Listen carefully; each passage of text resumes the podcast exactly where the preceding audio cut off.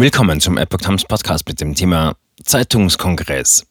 Freie Presse systemrelevant. Scholz will Lokaljournalismus schützen. Ein Artikel von Erik Rusch vom 8. Juni 2022. Inmitten der angespannten wirtschaftlichen Situation der Lokalpresse verspricht Bundeskanzler Olaf Scholz staatliche Unterstützung für den Lokaljournalismus. Vize-Bundestagspräsident Wolfgang Kubicki sieht eine Gefahr für die Gesellschaft durch Haltungsjournalismus. Bundeskanzler Olaf Scholz erklärte in Berlin auf dem Kongress des Verbands Deutscher Lokalzeitungen VDL 1. Juni, dass sich die Bundesregierung darauf verständigt habe, dass die flächendeckende Versorgung mit regelmäßig erscheinender Presse gewährleistet bleibe. Aktuell prüfe das Wirtschaftsministerium geeignete Fördermöglichkeiten. Der VDL sieht aufgrund massiv angestiegener Papier-, Vertriebs- und Energiepreise sowie der bevorstehenden Erhöhung des Mindestlohns die Existenz lokaler Verlagshäuser bedroht.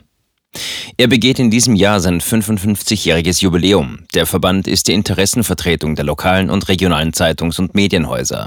In ihm sind rund 80 kleinere und mittlere Tageszeitungen zusammengeschlossen, die über Print und Online etwa 5 Millionen Leser haben. Im Vorfeld des Kongresses hatte der Kanzler bereits erklärt, dass sich die Bundesregierung dafür einsetze, den Lokaljournalismus und besonders die Lokalzeitungen zu schützen und die Rahmenbedingungen ihrer Arbeit zu verbessern. Scholz sagte weiter, die freie und unabhängige Presse ist für eine funktionierende Demokratie schlechthin systemrelevant. Gerade den lokalen Medien gelingt es oft, Bürger zu erreichen und abzuholen. Berichterstattung zu lokalen Themen ermuntert auch Bürger zu Engagement und demokratischer Teilhabe, die sich sonst eher rausgehalten hätten. Das ist gelebte Demokratie. VTL-Vorsitzender. Die Rede war so, wie wir erwartet haben. Gegenüber Epoch Times erklärte der VDL-Vorsitzende Kai Röhrbein nach der Kanzlerrede, die Rede war in etwa so, wie wir sie erwartet haben. Erhofft haben wir uns konkretere Zusagen über Summen für eine Zustellförderung bei den Lokalzeitungen, wie sie vielleicht vor ein paar Jahren schon mal genannt worden sind. Die Zustellförderung war eine der konkreten Forderungen, die der Verband an die Bundesregierung richtete. Mit ihr sollen Menschen, die in der Zustellung tätig sind, anders entlohnt werden.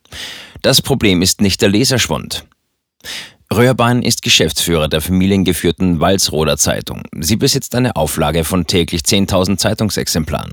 40 Mitarbeiter sind in dem Unternehmen beschäftigt. Zu den aktuellen Schwierigkeiten erklärt er, wir müssen im Grunde zwei verschiedene Geschäftsmodelle betreiben. Das eine sei das Abo-Modell der gedruckten Zeitung mit einer nicht ganz unerheblichen Logistik. Und gleichzeitig müsse man, um zu überleben, einen digitalen Abonnentenstamm aufbauen, der andere Ansprüche habe. Das langsame Schwinden der Anzahl an Lesern der gedruckten Zeitung sei nicht das primäre Problem. Der häufigste Kündigungsgrund ist bei uns, weil Menschen wegsterben, neben finanziellen Gründen. Wir haben eine sehr treue Leserschaft. Das Problem sei das Generieren von neuen Lesern. Es fehle ein Verständnis dafür, dass qualitativ hochwertige Inhalte Geld kosten müssen. Röhrbein erklärt zudem, was uns wirklich verärgert, ist, wie die Internetplattformen mit dem neuen Leistungsschutzrecht für Presseverleger umgehen. So will Google aktuell nur einen einstelligen Prozentsatz bezogen auf künstlich kleingerechnete Umsätze an unsere Verlage weiterreichen, die mit der direkten Anzeige unserer Presseinhalte verdient werden. Sein VDL-Vorstandskollege Lutz Schumacher kritisiert zudem die Konkurrenz im Internet durch die steuerfinanzierten öffentlich-rechtlichen Landesrundfunkanstalten. Sie würden auf ihren Websites oder über ihre Apps vermehrt textbasierte Angebote veröffentlichen, die über Programmankündigungen hinausgehen und das kostenlos. Darin sieht der VDL eine eindeutige Wettbewerbsverzerrung. Kubicki kritisiert Haltungsjournalismus. Im Rahmen des Kongresses gibt es auch eine Diskussionsrunde mit dem stellvertretenden Bundesvorsitzenden der Freien Demokraten und Vize-Bundestagspräsidenten Wolfgang Kubicki. Dieser erklärt, weltweit sei die Meinungsfreiheit nicht auf dem Vormarsch, sondern auf dem Rückzug. Auch die Pressefreiheit sei auf dem Rückzug und das auch hier in Deutschland, so der FDP-Politiker. Rechtlich sind die Medien in dem, was sie berichten und auch kommentieren, vollständig frei, aber erreichen sie immer noch alle Regionen unseres Landes und wird die Meinungsvielfalt abgebildet? Stellt der Bundespolitiker in Frage. Er hat große Bedenken, dass es auch aufgrund der technischen Entwicklung zunehmend zu einer Vereinheitlichung von Meinungsbildung und zu einer qualitativ minderwertigen Berichterstattung kommt. Als zwei Beispiele werden in der Diskussionsrunde die Themen Corona-Impfpflicht und deutsche Waffenlieferung an die Ukraine genannt. In beiden Fragen sei die Bevölkerung gespalten, heißt es. In der veröffentlichten Meinung, vor allem in den Kommentaren, habe ich das nicht entdeckt, sondern da gibt es eine sehr, sehr eindeutige Haltung und kaum Abweichler, so Lutz Schumacher, Geschäftsführer der Schwäbische Zeitung in der Diskussionsrunde. Darauf äußert Kubicki, Ja, es gibt eine eindeutige Haltung und die spannende Frage ist, ob Journalisten dafür bezahlt werden, dass sie ihre Haltung dokumentieren oder dass sie Konflikte analysieren, aufschreiben und vielleicht auch mal hinterfragen, ob die öffentlichen Aussagen tatsächlich so stimmen. Das ist etwas, was ich eigentlich von Journalisten erwarten würde, die ihr Berufsethos ernst nehmen dass sie nicht einfach das wieder abdrucken oder niederschreiben, was sie vorfinden, sondern dass sie hinterfragen, so der FDP-Politiker. Er akzeptiere Menschen, die beim Corona-Impfen erklären, ich will das nicht. Und wenn das Argument, Impfen schützt auch andere, nicht mehr stimmt, weil Impfen andere nicht schützt, weil es keinen Fremdschutz gibt, wie mir gerade wieder vom Bundesgesundheitsminister bestätigt worden ist, dann spielt die Impfpflicht gar keine Rolle mehr, weil sie einfach nicht zu begründen ist. Zu den Waffenlieferungen äußert Kubicki, er sei dafür, dass man den Ukrainern Waffen liefert, aber gleichzeitig halte er eine Haltung für nachvollziehbar akzeptabel, die sagt, wir sollten möglicherweise keine Waffen liefern, mit denen die Ukrainer russisches Territorium erreichen können, weil die Russen das dann als Motive für einen Kriegseintritt betrachten könnten. Journalismus, wie ich ihn verstehe, wird ersetzt durch eine vermittelte richtige Haltung, eine auf der richtigen Seite der Bewegung stehen des Mainstreams.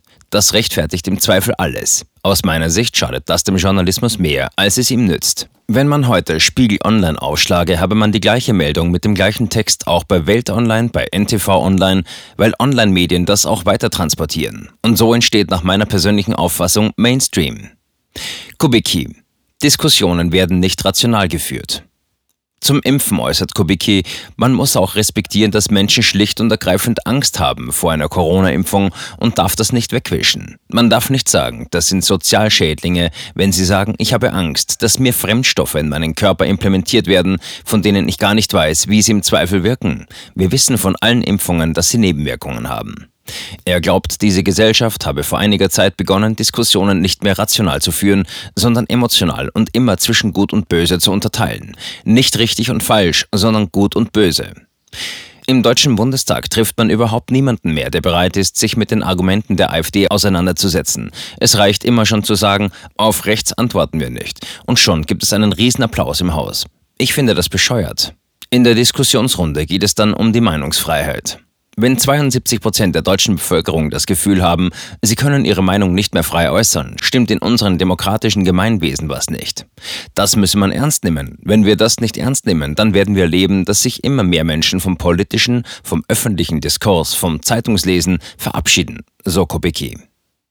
Er sieht die Gefahr, dass dadurch gerade junge Menschen zu Opportunisten würden. Wenn junge Menschen das Gefühl haben, sich lieber nicht zu äußern, um ihren Notenschnitt nicht zu gefährden, um ihre Karriere nicht zu gefährden, dann haben wir ein Riesenproblem, weil wir dann eine Gesellschaft von Ja-Sagern werden.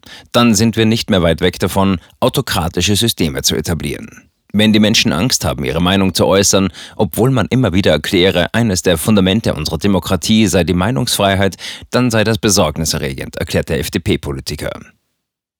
Kubicki. Sendungen, die mich erziehen wollen, sind mir zuwider.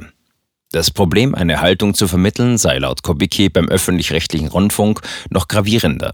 Sie müssen ihr Geld nicht über Menschen verdienen, die ihre Sendungen sehen, sondern sie bekommen das per se und zwar ziemlich reichlich, erklärt Kubicki. Es verführe dann dazu zu glauben, dass man sich alles erlauben kann, also Sendungen zu machen, die versuchen, Menschen zu erziehen, so das Bundestagsmitglied.